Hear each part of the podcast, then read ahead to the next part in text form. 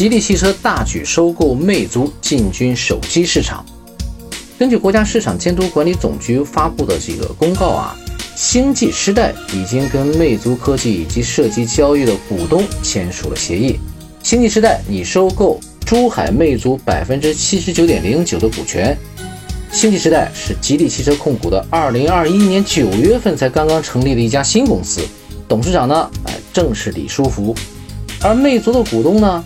除了创始人黄秀章百分之四十九点零八的持股比例降为百分之九点七九之外，还有一个股东啊，就是淘宝中国百分之二十七点二三，这次呢就全部退出了。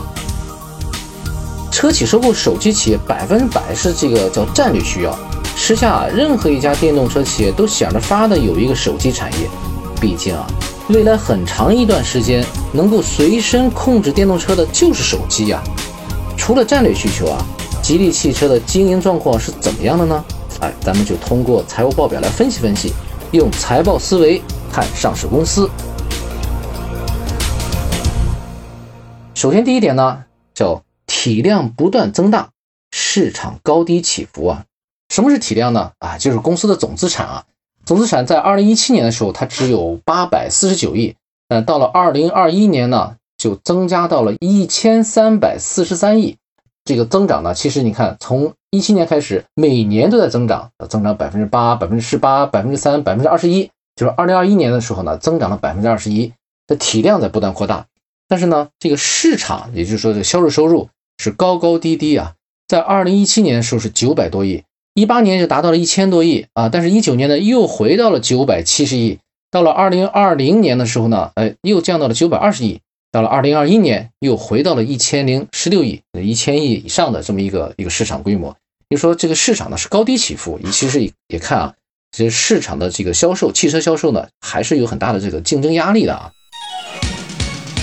第二点呢叫盈利持续萎缩，经营现金暴增啊，这个是怎么回事啊？这盈利持续萎缩，你看它是在二零一七年的时候，它的净利润啊是一百零七亿。啊，一八年呢增加到一百二十六亿，但是一九年突然间降到了八十二亿，二零二零年呢降到五十五亿，二零二一年就最新这一次年报呢又降到了四十三亿。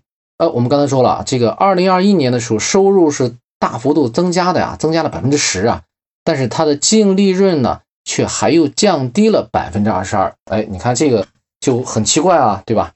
然后。看它经营性现金流呢，为什么叫暴增呢？其实它的这个经营性现金流也是在下降和上涨的这个过程。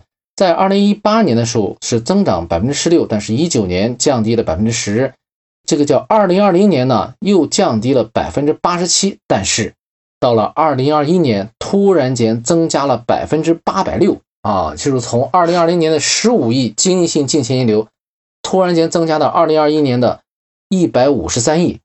这一年啊，增加了这个这个非常大，那我们就分析分析这个利润是怎么萎缩的，这个现金又是怎么增加上来的啊？那么就看第三条，叫毛利上涨明显，这个销售管理突出啊，这个突增。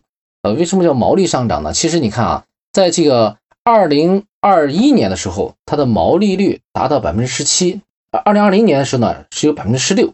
比如说，它前面几年啊都是在百分之二十左右上下摇摆。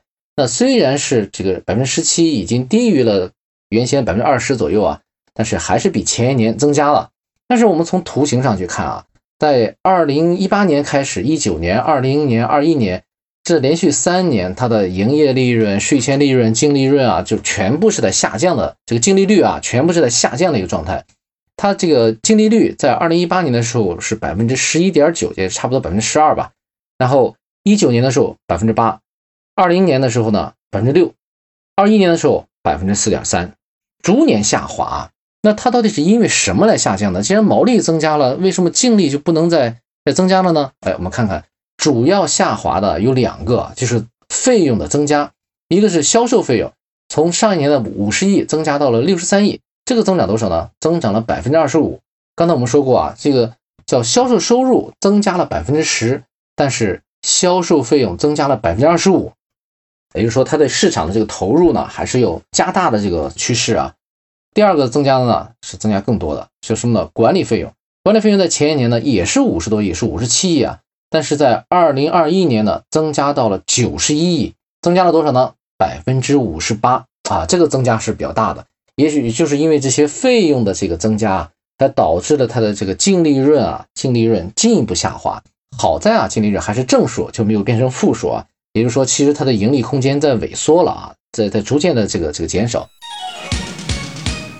那再说现金啊，现金你说为什么突然间增加了一百多亿啊？这前一年才十几亿，那怎么增加的呢？啊，一方面是这个销售收入在增加嘛，那销售收入增加了，但是应收账款其实也在增加，增加的这个幅度并不是特别大。那主要是什么东西增加了呀？啊，告诉你啊，其实它有这个在负债里面有一个叫应计费用和其他应付款，这个呢，呃，增加了一百多亿。呃，这是什么东西呢？我查了一下啊，基本上就是预收的渠道商给他支付的什么车款啊、备备品备件啊，就这些。也就是说你要想扩大销售，对不对？扩大销售，你就要先从我这个地方采购过货来，对不对？你采购货你要先付钱的，车企通常都是这样子。你如果想要卖我的车，你肯定要先把钱打到我账上去，然后你再提货啊，提车啊，提什么的。你要想多卖，你就先付钱，哎，通过这样的方式去把这个钱增加上来了啊。也就是说，基本上他用这样的一个预收的方式呢，把现金先储备起来了。那我们做一个小总结啊，这个收购的消息外传之前啊，肯定是经过了很长时间的酝酿，什么沟通啊、储备啊、运作，对不对？呃，如果说我自己管的公司啊，要花大价钱布局这个战略。那么一定是要什么？提前想想这个钱到底从哪来啊？比如说啊，说看对方最少要多少现金，哎，这现金是我自己的钱占多少呢？啊，需不需要增发呢？啊，增发股票啊，需不需要发债或者说贷款啊？代价各是多少呢？当然我自己的钱啊，代价是最低的。我自己账面上，呃，原先啊只有一百来亿，肯定是不够的。我算了一下，这个日常运营啊，就是需要付钱的那些啊，大概两三个月就要一百多亿了。那怎么办呢？那我会想啊，先从客户渠道那些多收些钱来啊，给我增加一点底气也好嘛。反正他们这些钱啊，这些货卖的都是还还不错的，提前多进点货，继续多卖点啊，这钱不就多起来了吗？当然哈，这也是我一厢情愿的思想实验而已啊。呃，真实的情况是不得而知的。但是总之一句话，战略布局如果没有足够的现金，肯定是没法执行的。好，今天的分析就到这里。